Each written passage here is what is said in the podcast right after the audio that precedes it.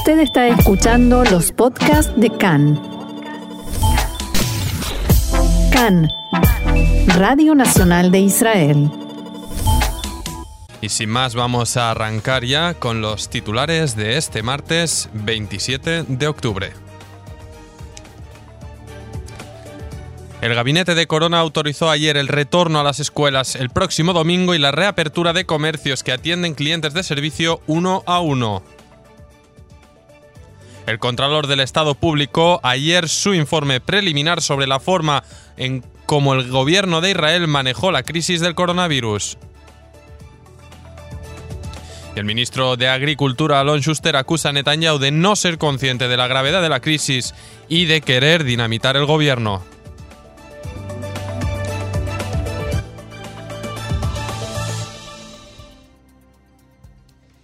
Bien, arrancamos con los datos actualizados del coronavirus. Según los datos que ofrece esta mañana el Ministerio de Salud, en las últimas 24 horas se registraron 780 nuevos casos de COVID, los cuales suman al total de 12.733 personas con el virus en activo aquí en el país.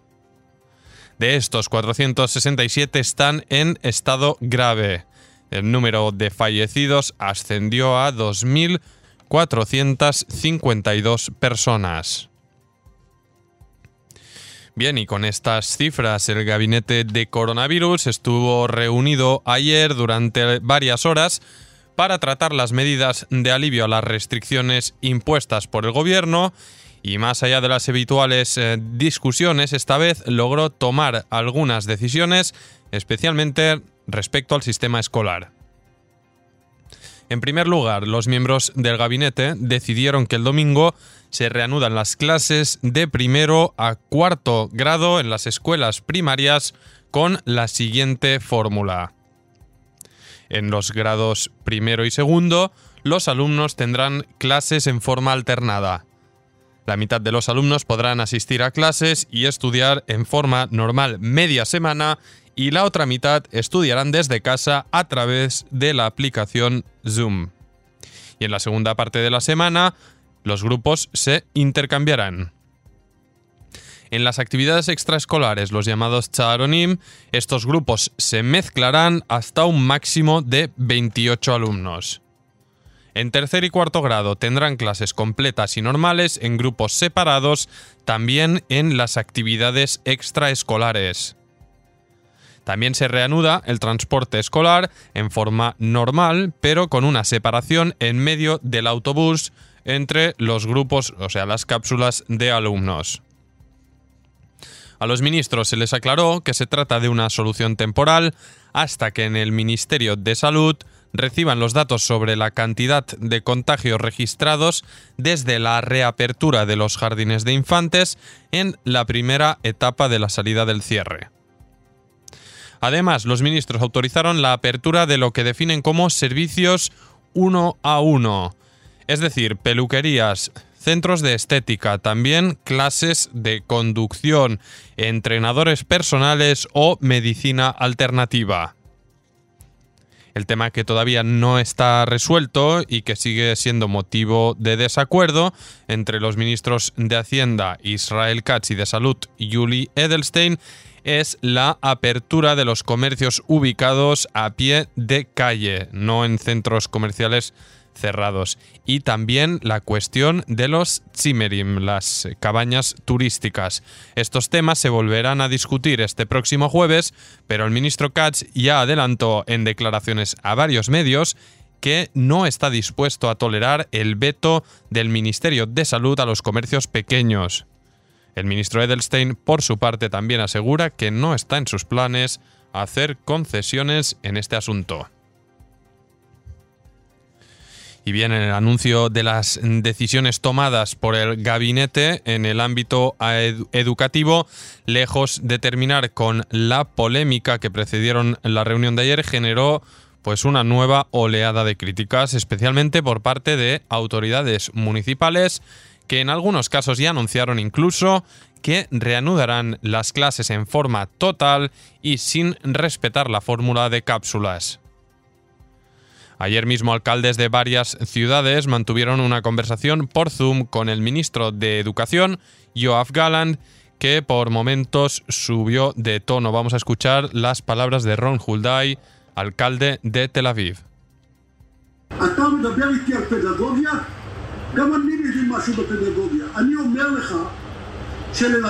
Usted, me, habla, me habla de pedagogía, cuestionaba el alcalde de Tel Aviv. También yo entiendo algo sobre pedagogía y yo le digo que dar clases a primero y segundo grado cinco días y a tercero y cuarto tres días es mucho más pedagógico. Huldaí, y no solo él, reclamó que cada ciudad tenga autoridad para decidir sobre su propio sistema educativo en base a los datos y la situación a nivel local.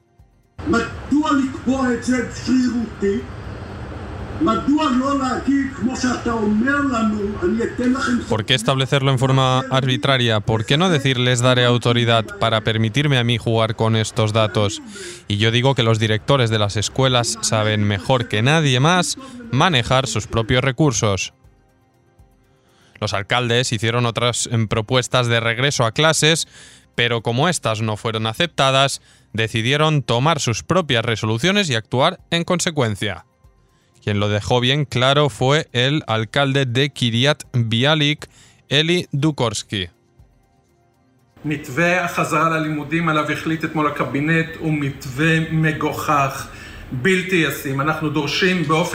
Dice Dukorsky, la fórmula de regreso a clases que decidió ayer el gabinete es ridícula e inaplicable. Exigimos en forma irrefutable déjennos manejar el proceso de regreso a clases. Los alumnos de primero a cuarto estudiarán desde el domingo hasta el jueves cinco días por semana. Y en la Comisión de Educación de la Knesset amenazan con boicotear las medidas impuestas por el gabinete de Corona. Así lo expresaba el parlamentario Ram Shefa, presidente de la Comisión de Educación en el Parlamento.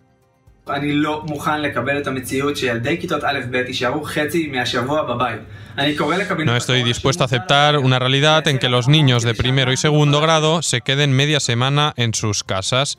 Llamo al gabinete de Corona, que es consciente del problema, que haga adaptaciones para que nosotros podamos aprobarlo en la Comisión de Educación de la Knesset. Eso significa que antes del domingo podría haber cambios en las instrucciones que de todos modos la mayoría de padres y alumnos aún no comprenden ni tienen idea de cómo se llevarán a la práctica. Y vamos con más información. El Contralor del Estado, Matanyau Engelman, publicó en la tarde de ayer su informe preliminar sobre la forma en que el gobierno de Israel manejó la situación generada por la pandemia del corona. Engelman no señala a ningún responsable por su nombre ni por su cargo y solo se refiere a procesos, pero no a la forma en que se tomaron las decisiones. Entre los principales puntos que incluye el Contralor en su informe se encuentran los siguientes. en primer lugar, el seguimiento de los teléfonos celulares del Servicio Nacional de Seguridad, el Shabak, para detectar personas enfermas de COVID. Según el Contralor, este seguimiento provocó que muchos israelíes entraran en aislamiento de modo innecesario y las herramientas utilizadas por el Shabak no fueron adecuadas o suficientes para cumplir plenamente con esta misión y como consecuencia gran cantidad de personas estuvieron en aislamiento, incluso muchos que no habían estado en contacto con ningún enfermo de COVID. Como resultado, esto complicó el funcionamiento de algunas áreas del Ministerio de Salud y dejó expuestas algunas capacidades del Servicio de Seguridad, algo que podría perjudicarlo en el futuro en el cumplimiento de sus labores. Respecto a clases a distancia, el informe dice que el Ministerio de Educación todavía no tiene la información completa sobre la cantidad de ordenadores y conexiones a Internet en los hogares de los alumnos y docentes y no se sabe cuándo la tendrá. 135.000 alumnos en Israel no tienen ordenadores, el 42% de los alumnos en el sector ultraortodoxo no tiene ni computadora y el 72% no tiene conexión a Internet. En el sector árabe israelí, el 26% de alumnos tampoco tiene ordenador y el 38% no cuenta con conexión a Internet. El Ministerio de Educación planea adquirir el 50% de los ordenadores necesarios hasta fin de enero de 2021. Esto significa que el año escolar se inicia con una considerable cantidad de alumnos sin posibilidad de estudiar a distancia. También eh, detalló o habló en profundidad sobre el sistema de investigaciones epidemiológicas con una descripción clara. Fue ineficiente. En el mes de septiembre se inició la implementación de un sistema de investigaciones epidemiológicas que está previsto que funcione a pleno rendimiento a principios del mes próximo. Todavía hay una considerable carencia de personal para realizar estas investigaciones.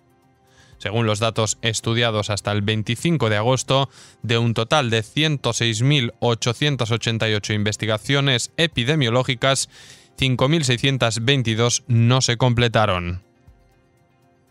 También habló de la espera para recibir los resultados del test de corona. El Contralor del Estado asegura en el informe que los resultados llevan demasiado tiempo. El 74% de personas infectadas recibieron los resultados del test más de 36 horas después de haber recibido la orden médica para hacerse el examen y un 33% de ellos recibieron los resultados más de 72 horas después. El Ministerio de Salud adquirió 2.400.000 kits para pruebas serológicas por valor de 112 millones de shekel. Sin embargo, solo planea realizar 300.000 exámenes y no hay planificación respecto de los más de 2 millones de kits restantes.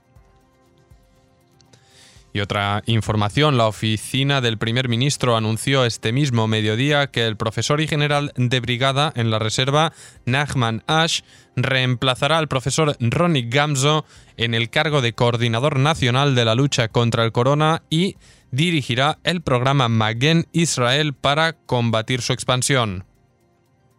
Ash fue comandante del área de salud de Tzal, jefe de la División de Salud Pública del Servicio de Salud Maccabi y desarrolló toda su carrera en el ámbito militar y en salud pública. Ash comenzará mañana el proceso de traspaso del cargo, coincidiendo con los últimos días en funciones del profesor Ronnie Gamzo, que volverá a ocupar la dirección del hospital Igilov en Tel Aviv tal y como estaba previsto y el Ministerio de Salud comenzará en las próximas semanas un proyecto piloto de recolección de pruebas.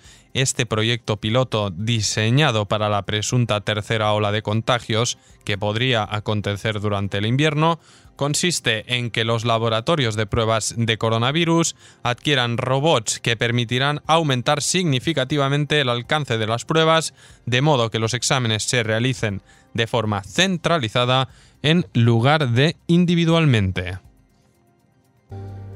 Bien, son las 2 y 18 minutos. Seguimos adelante con nuestro programa y ahora con la píldora, píldora diaria de enfrentamiento político en la coalición. Vamos a ver en estas pugnas eh, diarias entre los dos partidos, Likud y Azul y Blanco.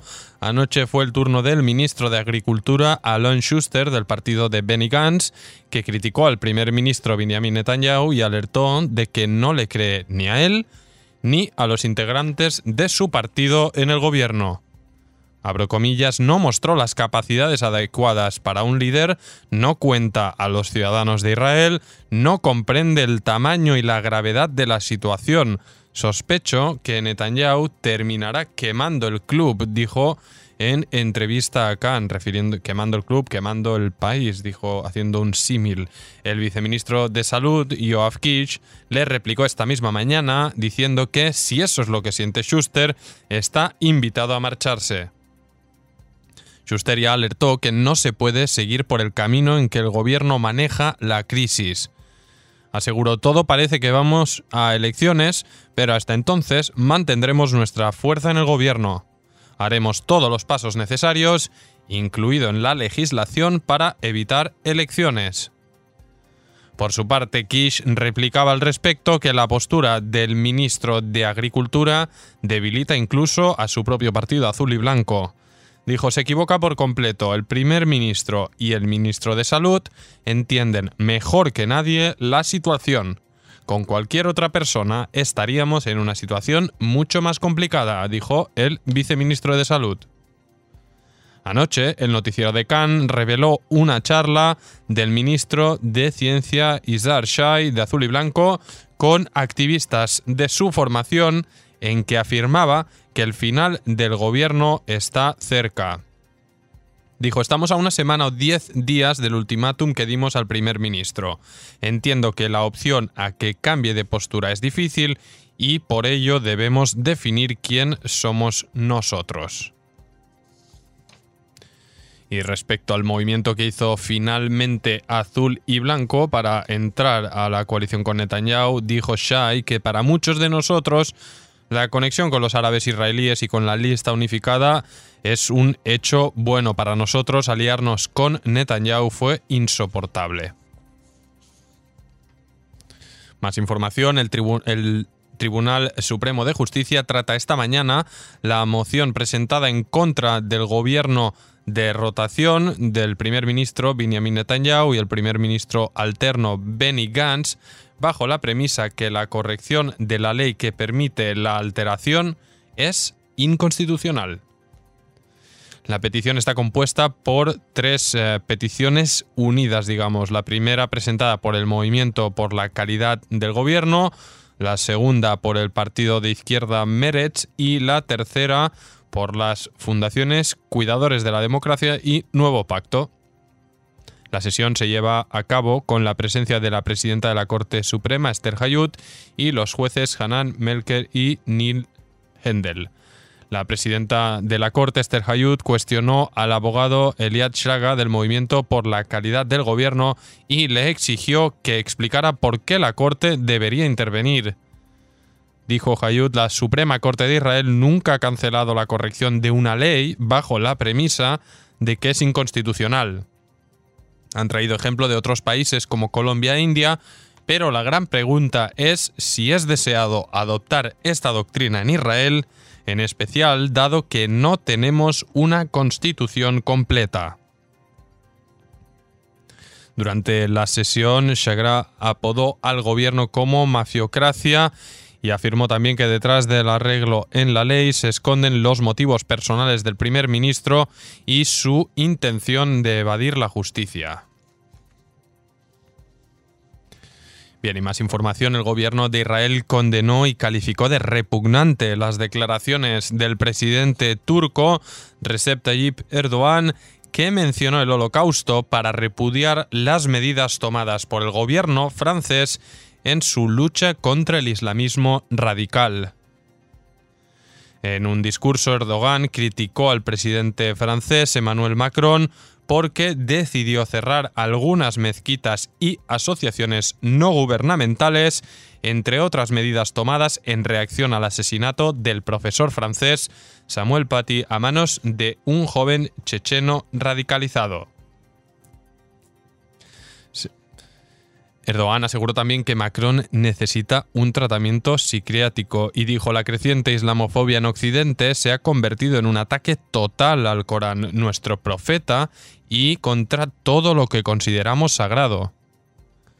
El presidente turco también afirmó que las reubicaciones, inquisiciones y genocidios hacia miembros de diferentes religiones no es una práctica ajena a Europa los crímenes de lesa humanidad cometidos contra los judíos hace 80 años, los actos contra nuestros hermanos bosnios en Srebrenica hace solo 25 años, todavía están en la memoria. Y agregó Erdogan lo siguiente.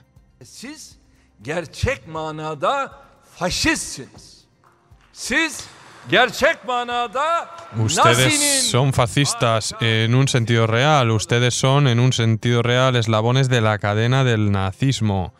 Erdogan se sumó también a la campaña de boicot a productos franceses que ya está en marcha en algunos países musulmanes, entre ellos Kuwait y Qatar, y de manifestaciones de protesta contra el gobierno de París. También pidió a los ciudadanos turcos que dejen de comprar y consumir productos franceses, nunca den crédito a productos de etiqueta francesa, decía. Y desde la oficina del portavoz mm, del Ministerio de Exteriores en Israel se difundió un comunicado indicando que Israel rechaza la repugnante comparación hecha entre la lucha contra el extremismo islámico en Francia y las políticas nazis y el racismo contra los judíos en Europa antes de la Segunda Guerra Mundial.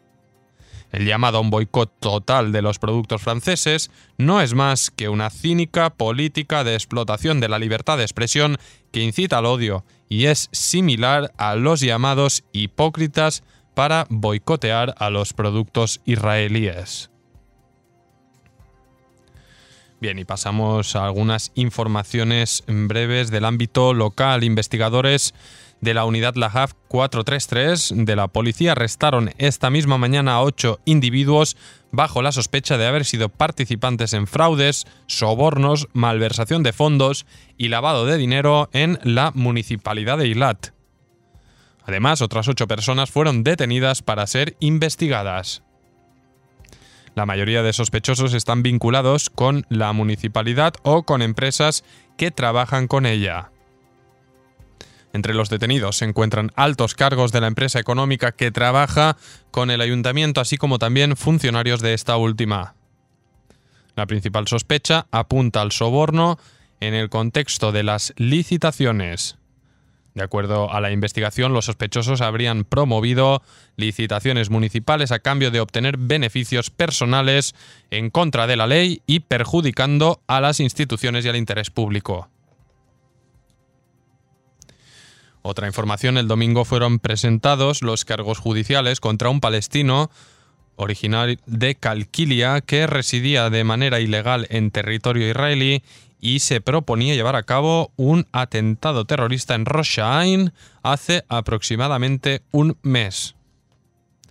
Dicho individuo fue detenido por las fuerzas de seguridad tras haber estado caminando por más de dos horas en una ciudad aledaña con un arma cargada. Según sospechas de la policía, el arma fue vendida por un contratista israelí. El sospechoso fue detenido gracias a una información que llegó a manos de las fuerzas de seguridad y así lograron ubicar a tiempo al individuo, y frustrar sus intenciones de cometer el ataque. Y otra noticia, Amón de 20 años fue asesinado ayer en el poblado de Yarca. El joven falleció en el hospital de Nari a causa de los disparos recibidos. La policía está investigando el móvil del crimen. Un mes atrás, el tío de Adam fue asesinado y en el mes de mayo otro integrante de su familia fue también asesinado al ser atropellado por un vehículo. Uno de los familiares dijo a Khan que existe un conflicto con otra conocida familia del pueblo.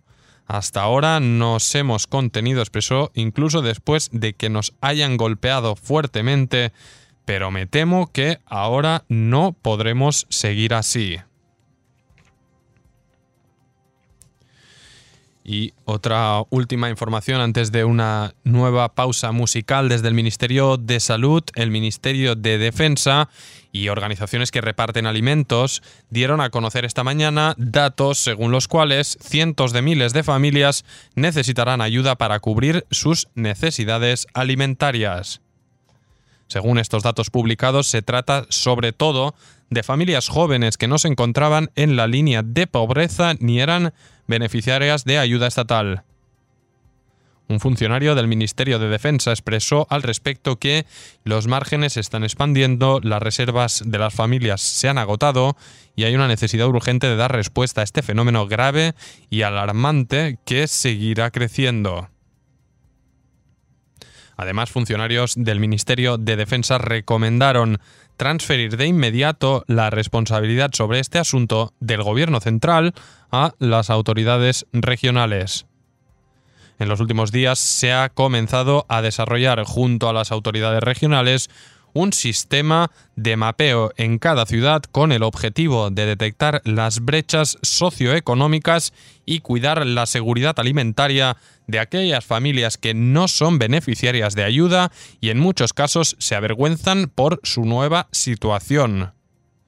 Y es que, según el último informe acerca de la pobreza en Israel, publicado por el Bituaj Leumi, el Seguro Nacional, en 2018 uno de cada cinco israelíes era pobre. De acuerdo con el informe, hubo un aumento del 1.6% en la pobreza entre personas mayores y aumento del 0.4% entre los niños.